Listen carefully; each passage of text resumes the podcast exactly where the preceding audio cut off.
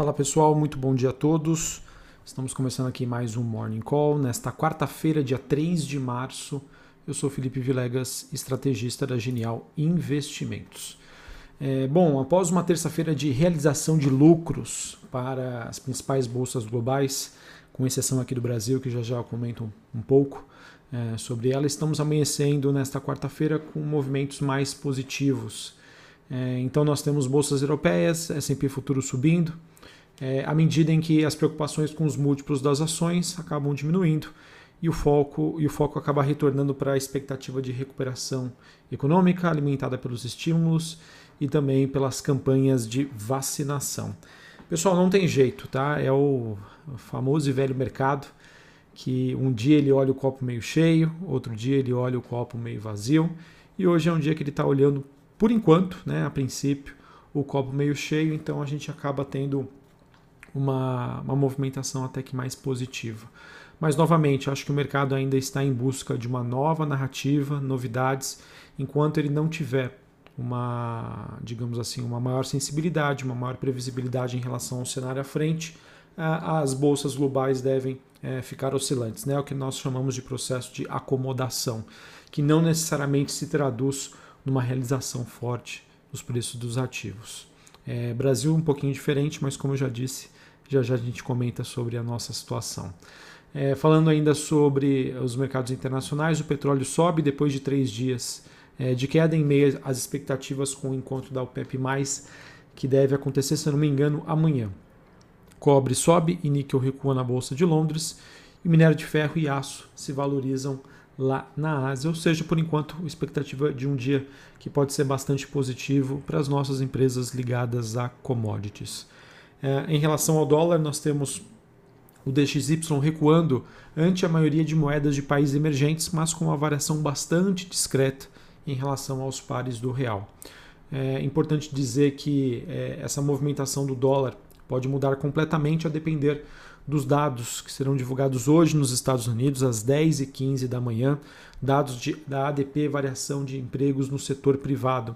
Ele que serve como uma proxy para o payroll, Lembrando, né, o payroll, que é um dos relatórios mais famosos e acompanhados pelo mercado, que fala sobre o mercado de trabalho americano, ele que é divulgado todas as primeiras sextas-feiras de cada mês. Então, uh, no próximo dia 5 a gente vai ter a divulgação uh, deste dado e a DP variação do setor de empregos também é algo que o mercado monitora.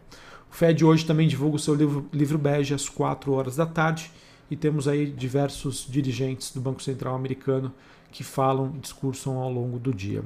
Outros destaques envolvendo o cenário internacional, a gente teve ontem os Estados Unidos anunciando que deverão ter uma quantidade de vacinas é, para a vacinação de toda a população até o mês de maio.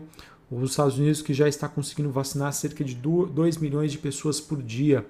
Ah, além disso, a gente já também monitora vários estados americanos anunciando suas reaberturas. Então isso acaba também contribuindo uh, para um clima mais positivo e amigável do mercado. Sobre dados macroeconômicos, a gente teve a China divulgando os, os dados de PMI pela Market de Serviços, que acabou desacelerando no mês de fevereiro. É, o dado veio 50, de 51,5 pontos, em janeiro era de 52 pontos. Lembrando que esse é um, ele funciona como um termômetro é, em relação às atividades econômicas, e sempre que é, é, esse dado vem acima dos 50 pontos, indica um crescimento, uma expansão das atividades. Ou seja, teve, tivemos realmente então, uma desaceleração, conforme já havia sido anunciado no início da semana. O PMI composto, que contempla serviços e manufaturas, passou de 52,2 pontos em janeiro para 51,7 em fevereiro. Em relação à zona do euro, aí nós temos indicadores um pouco mais positivos, né, que mostram a expansão lá no velho continente. O PMI de serviços, então, no mês de fevereiro ficou em 45,7 ante 45,4 em janeiro e veio acima do consenso, que era de 44,7. Em relação ao PMI composto, 48,8 pontos em fevereiro, em janeiro foi de 47,8 e o consenso era de 48,1, ou seja, dados acima do esperado. Bom, em relação ao Brasil, pessoal, a gente ainda vive um momento em que nós temos mais dúvidas do que certezas é, em que nós temos a agenda econômica ainda sendo uma incógnita, mas aos poucos né, a gente começa aí a ver uma certa movimentação que caminha para uma melhora e isso foi uma das justificativas ontem né, para nossa bolsa ter uma forte recuperação no período da tarde, envolvendo aí alguns pontos que eu já vou trazer para vocês. É, apesar do, do, cenário então ainda bastante duvidoso, bastante negativo, uh, eu vejo que a região ali dos 107, 108 mil pontos me pareceu a princípio aí um patamar é, de compras mais fortes pelo mercado. Então vamos acompanhar. É sempre importante se caso houver um novo estresse é, envolvendo as ações, se testar essa região novamente subir, pode ser realmente um piso aí que o mercado tem em relação a, a tudo que já está nos preços de hoje. Bom, e a questão da incógnita fica por conta, né? Se como que vai ser o início de, do ciclo de alta da Selic.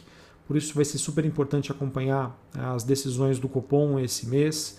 É, a gente tem um ambiente político que ainda requer muita atenção e infelizmente, né, a pandemia acelerando aí a passos largos. Inclusive saiu uma, uma nota na Bloomberg dizendo que uh, o governador de São Paulo deve decretar né, todo o estado de São Paulo em fase vermelha hoje, ou seja, né, bares, restaurantes, é, isso nada funciona, tá? Então isso realmente é algo muito ruim e que de certa maneira aí vai trazer, né, é, vai prejudicar sem sombra de dúvida a parte tanto social quanto econômica. E tudo isso é, afeta a confiança, uh, isso, é, isso afeta né, a expectativa de recuperação econômica, isso vai afetar a inflação e fica bastante claro, né, vis-à-vis o que nós estamos vivendo, é, presenciando hoje, uh, o comportamento do mercado frente às principais bolsas globais, que o mercado não estaria mais disposto a dar o benefício da dúvida em relação a, Brasília, né, e isso já está uh, bastante precificado aí nos ativos. Em termos de valuation, pessoal, confesso para vocês que a gente está realmente num, num, patamar bastante interessante. É, eu sempre defendo né, que em meio à incerteza, é, levando em consideração que as nossas empresas, acredito eu, são até maiores que, os nossos, que o nosso país, isso eu falo em decisões políticas, é, a, a, estratégia né, de entrada em tranches ela se torna aí bastante efetiva. Tá? Mas enfim, isso é para quem é, consegue ter uma visão de mais longo prazo e um perfil agressivo. Para quem é mais conservador, não tem problema. Pague um pouco mais caro, mas entre no mercado com um pouco mais de certeza. Sobre os pontos mais polêmicos que estão pressionando aqui os ativos no Brasil, em relação à PEC emergencial, a gente teve ontem né, a entrega de uma PEC um pouco mais enxuta, é, que foi apresentada sem pontos mais polêmicos. O objetivo é de, então, com a ideia, então, de, na verdade, acabar com um gasto mínimo para saúde e educação e numa tentativa aí de cortar os repasses ao BNDES. As mudanças acabaram acontecendo após pressão de líderes do Senado. Sobre o auxílio emergencial, eh, que está em negociação no Congresso, o governo que espera então relançar o programa com pagamento de quatro parcelas de 250 reais. Eh, tanto o governo quanto o relator, o senador Márcio Bitar, eles tiveram que recuar em alguns pontos ontem para destravar a análise da PEC, que, diante de algumas críticas, nem chegou a ser lida, por exemplo, na semana passada. Líderes do Senado também estão discutindo a possibilidade de tirar o Bolsa Família do teto de gastos, que limita as despesas da União, é, pelo menos no ano de 2021. Ah, essa medida então seria incluída na PEC, que prorroga o auxílio emergencial neste ano. A equipe econômica já se posicionou contra esta medida. Sobre o aumento de impostos em relação ao setor bancário, os principais bancos, né, eles avaliaram repassar boa parte desse aumento da contribuição social sobre o lucro líquido aos seus clientes, conforme eu disse ontem para vocês. Isso então deve encarecer bastante o crédito e até restringir a oferta de dinheiro novo né, no mercado em circulação. A alta da CSLL também afeta é, corporativas de crédito e também corretoras de câmbio. Ontem, né, o mercado se recuperou. Um dos fatores foi as declarações do Paulo Guedes, que disse ontem que o momento exigia maiores esforços do setor e que a medida seria temporária. Esse posicionamento contribuiu bastante para a recuperação do setor bancário. O setor bancário tem um peso significativo na nossa bolsa e isso ajudou aí no fechamento no positivo. E pessoal, foi adiado para hoje, né? O presidente Jair Bolsonaro deve preparar então o seu pronunciamento em cadeia nacional. Ele que pretende defender a isenção de impostos sobre o diesel e fazer críticas às medidas de restrição por conta do aumento das internações do coronavírus. A ideia inicial era que, era que essa fala acontecesse ontem em cadeia nacional, mas o presidente decidiu adiar para hoje. É, sobre a temporada de balanços, pessoal, a mais relevante que nós temos para hoje, que foi divulgada ontem à noite, é, foi de Via Varejo, em que as receitas líquidas acabaram superando as expectativas do mercado. 9,47 bilhões de reais, um crescimento de 25%.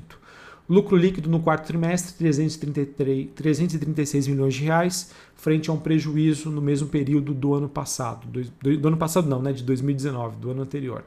Margem bruta foi de 29,2%, EBITDA ajustado 545 milhões de reais.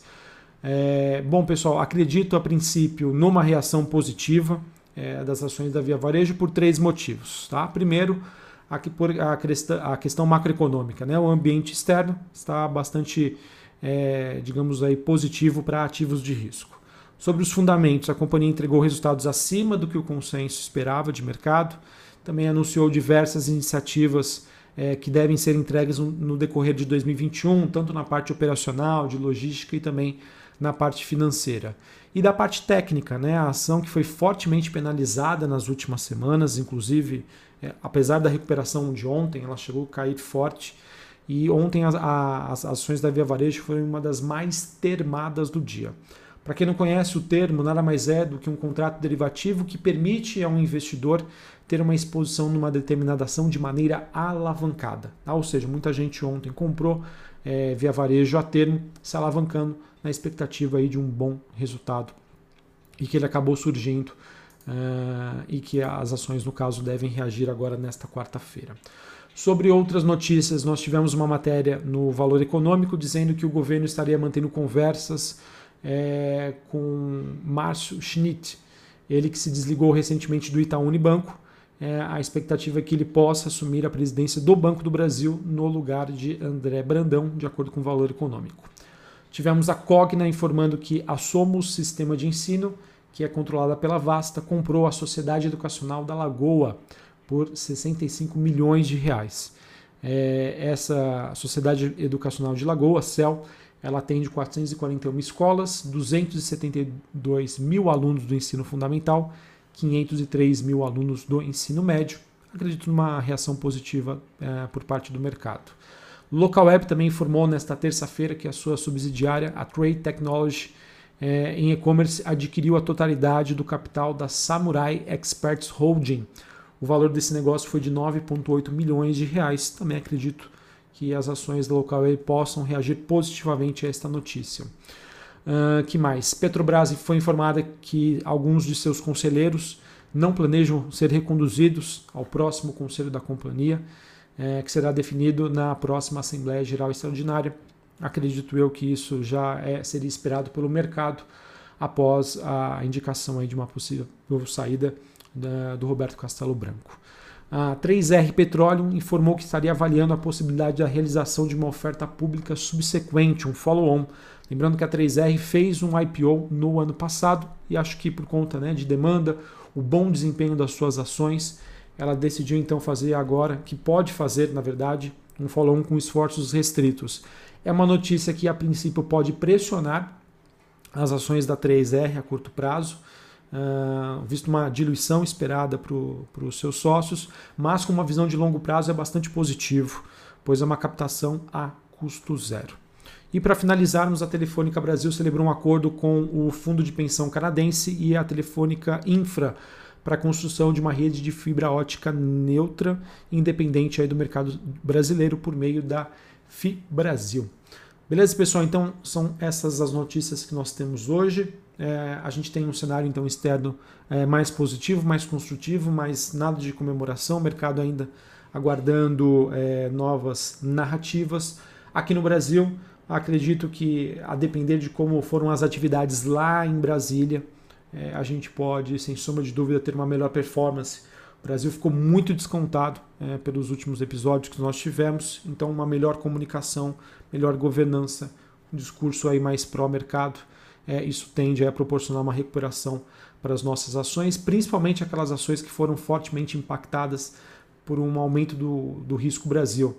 É, posso dizer aqui com tranquilidade, setor elétrico, é, boas pagadoras de dividendos, setor de construção civil e varejo.